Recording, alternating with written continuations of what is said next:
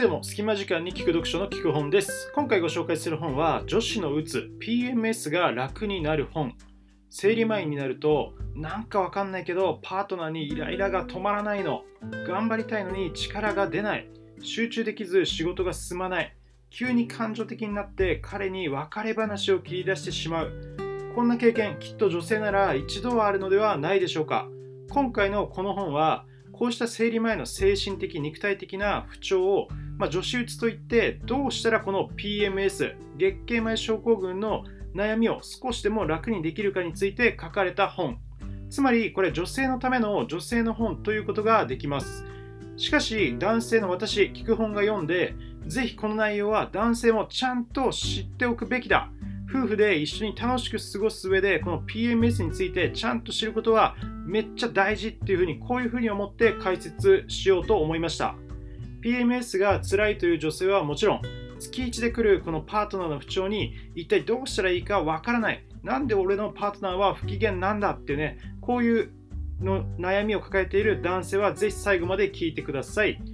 カップルで一緒に聞くのもこれおすすめです。PMS に関する理解が深まっ深まって2人でとっても仲良くできますのでえよろしくお願いします。えーと、今回はですね PMS とはっていう説明をした上で PMS を楽にする3つのポイントについてご紹介していきます。それでは早速参りましょう。よろしくお願いします。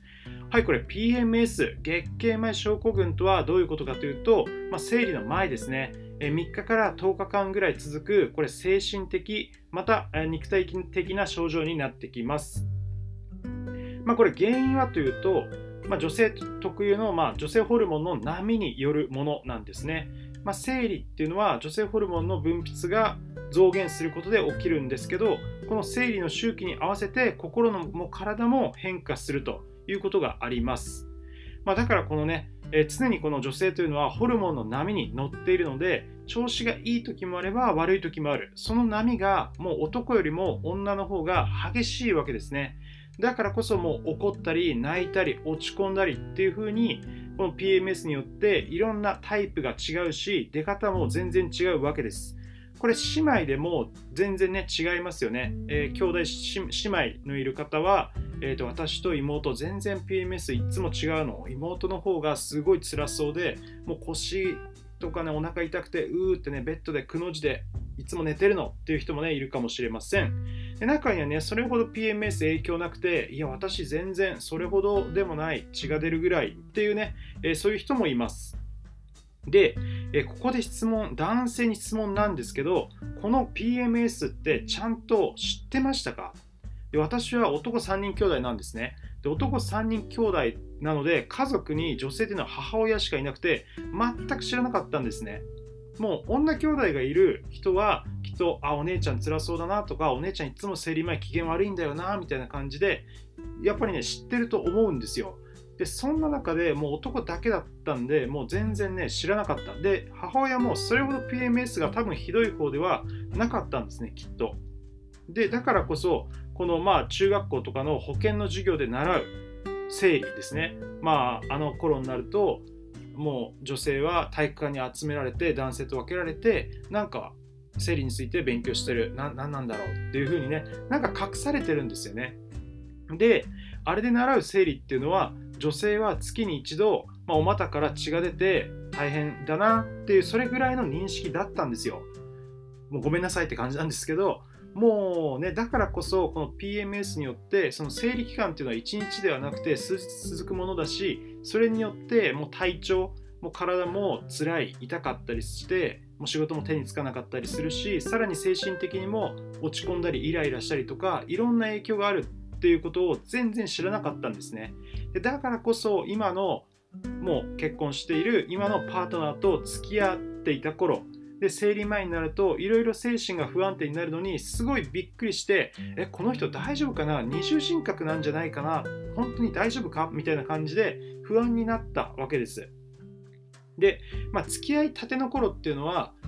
あの頃はなんかそんなになかったよねっていうふうに今聞くといやあの頃は頑張って我慢してたのよっていうふうにパートナーは言います。でけどそれがね付き合いも深まっていくとだんだん素が出るようになって、えー、っと生理前でイライラしたりとか結構そういうのねぶつけられたりして、まあ、びっくりしたわけです。で詳しくはね、え聞く本のこの人と結婚していいのっていう本のね、紹介を聞いてもらえるといいんですけど、まあね、そこにね、漬けマグロ事件っていうのが載ってますので、ぜひそれも聞いてみてください。え PMS ってこういうことかっていうのがね、男性はよくわかると思います。で、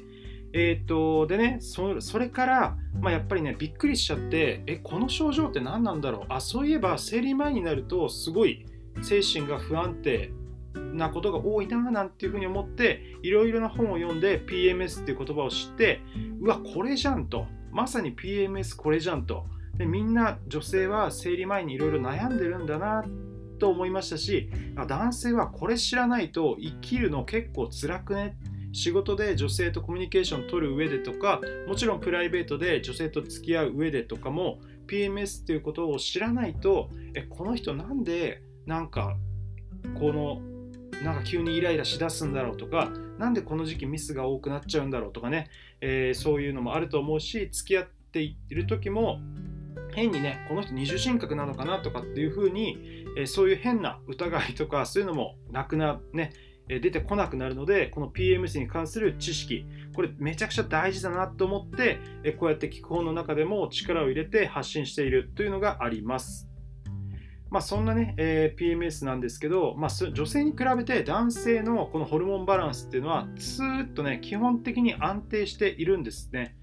まあ、だけど私も月に一度ぐらいなんとなくね理由はないんだけど落ち込む時とかやる気が湧かないことがあります。だから男性にも女性ほどではないけど少しはね波があるっていうこれはね自然なことですね。まあ、だから女性ももし男性に対して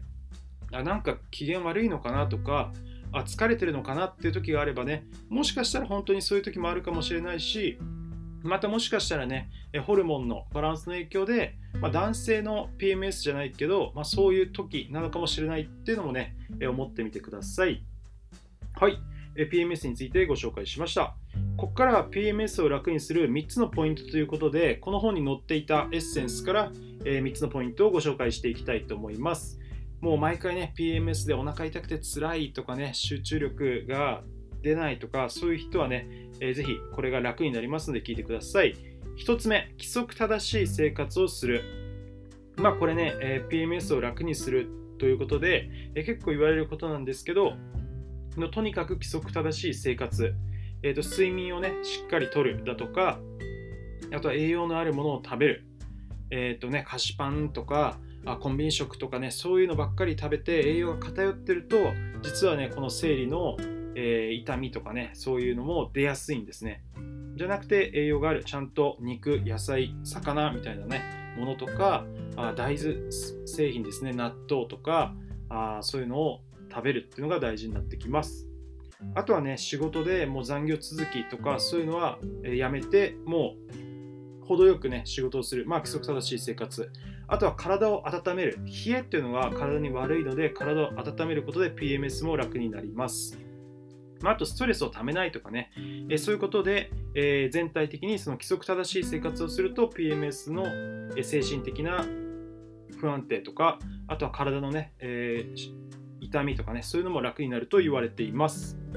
2つ目、ここからはね、まあ、PMS のその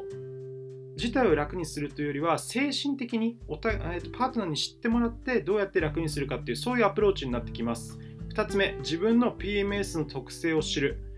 えっ、ー、と人によって全然 PMS の時の症状って違うんですね。イライラする人もいればメソメソする人もいるし集中力がなくなる人もいればっていうねそんな感じで人によって全然出方が違うしあと実はそのこういうね、えー、イライラとかメソメソみたいなのがの出るタイミングも違ってくるんですよ。まあ、生理前に、えーと、いつも通りそういう風になるっていうこともあればなんか知らないけどちょっと今回はずれて、えー、生理のね、えー、最中だとかあとは起こった後とかにもねそういうの不安定が続くみたいなそういう風にちょっとタイミングがずれる時もあるんですね。でこの自分がどういうことが PMS の時にあるかっていうのをちゃんと知ることが大事です。そうするとね、あ、自分はあ今ちょっと症状来てるなっていうふうに思うことができます。まあ、例えば私のパートナーの例これちゃんとね言ってもいいかっていうのを確認取って言ってもいいよっていうふうに言われたんですけど、えーと、PMS の時何かっていうとまあね掃除をめちゃくちゃしたがるんですよねこれ意味がわからないんですけどなんか急にもう棚を全部わーってひっくり返してでちゃんとね食器棚の整理だとかえっと普段開けないようなその引き出しとかも全部開けてなんかね急に掃除をめちゃくちゃするっていうねもう意味がわからないんですけどこれ毎回やってます。でもその他にも、えっと、暴飲暴食になるというのがあります。えーと、普段はねそんな食べる方ではないんですけどめちゃくちゃ食べてであとお酒も飲んででこれねあんま良くないんだけど良くないというかねえっ、ー、と PMS の時にお酒飲むと、まあ、イライラと増幅してなんか暴言吐かれるみたいな時もたまにあったりしてあもうねけど前はそれがすごい嫌だったんですけど今はもう PMS だからまあ多少しょうがないなとかねお酒控えようねとかって言ってまあお互いにねそうやってうまくやっています。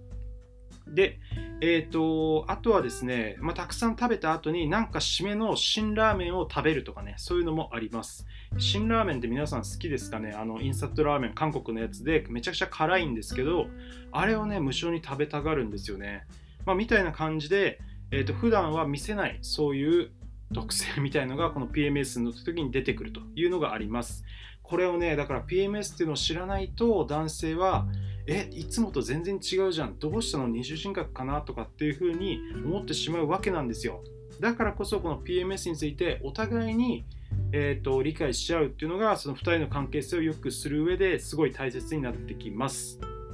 はい、